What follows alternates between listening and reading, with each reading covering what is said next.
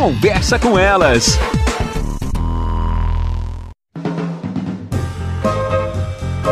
Olá, eu sou a Cristiane Finger, jornalista. Ana Paula Lundegren, psicóloga. Estamos começando mais um Conversa, Conversa com, com elas. elas. Saiu uma pesquisa, mas tem coisa que não precisa nem de pesquisa, né, pra gente saber. A gente Ana. já tinha detectado. Gente, eu, eu, tinha certeza disso. Mães e pais perdem cerca de seis meses de sono durante os primeiros dois anos de vida dos filhos. Sabe que isso é aquele tipo de papo que a gente não tem com quem tá grávida, nem com quem tá ganhando, né? Isso, que isso. Que é pra não, assim, não levantar não uma situação desnecessária. Mas da Louise, a minha mais velha, eu dormi. Eu uhum. acho que se eu perdi uma noite de sono com ela, foi muito. Os bebês são diferentes, né? A Liz, meu Deus do céu, diferente. seis meses foi pouco. Uhum. Super diferente. Cada bebê é um bebê, cada mãe é uma mãe, cada pai é um pai. Mas as pesquisas mostram que a maioria dos bebês Isso, tem essa a dificuldade, média. a média, de ter esse sono prolongado. É, é, é, da natureza deles não dormir uma noite a toda. A gente tem que lembrar, Cris, o seguinte, né? Os bebês humanos, eles nascem com nove meses, né? Mas a gente sabe que eles ficariam, se possível fosse, mais três meses, pelo menos, dentro do útero, que é aquilo que chama de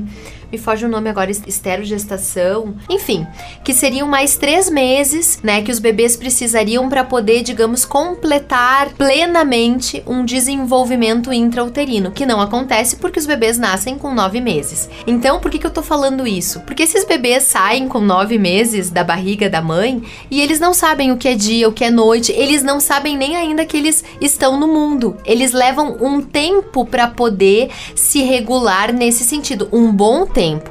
E esse é um papel dos cuidadores, do pai e da mãe, inclusive de estar disponível para aquele bebê, para que ele possa ir se adaptando e fazendo um reconhecimento dessa realidade, que às vezes vai de seis meses a um ano, não é uma coisa imediata, né? Três meses o bebezinho já não, eles não estão nem enxergando direito ainda. Então é interessante os pais se prepararem, porque esse é um momento muito nevrálgico e que inclusive afeta muitos casais. É interessante para quem pode ter um apoio ou então o pai e a mãe mesmo poderem combinar de se apoiar, né, para que essa mãe, que normalmente se desgasta mais até pela questão do parto, pós-parto, a amamentação, possa ter pelo menos alguns momentos de descanso que esse pai ou alguma outra pessoa possa estar com esse bebezinho, né, para que essa mãe possa descansar, porque é um momento muito difícil, né? Tem toda uma questão hormonal ali da mulher que acaba interferindo e isso também vai acabar impactando na qualidade da da relação desses pais com esse bebê, porque as pessoas privadas de sono elas ficam mais irritadas,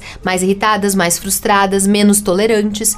Então é, é preciso observar tudo isso para que esse período não seja tão traumático. Sempre importante cuidar, uh, ter a rede de apoio, né, Ana? Verdade. Quem puder. Até mais.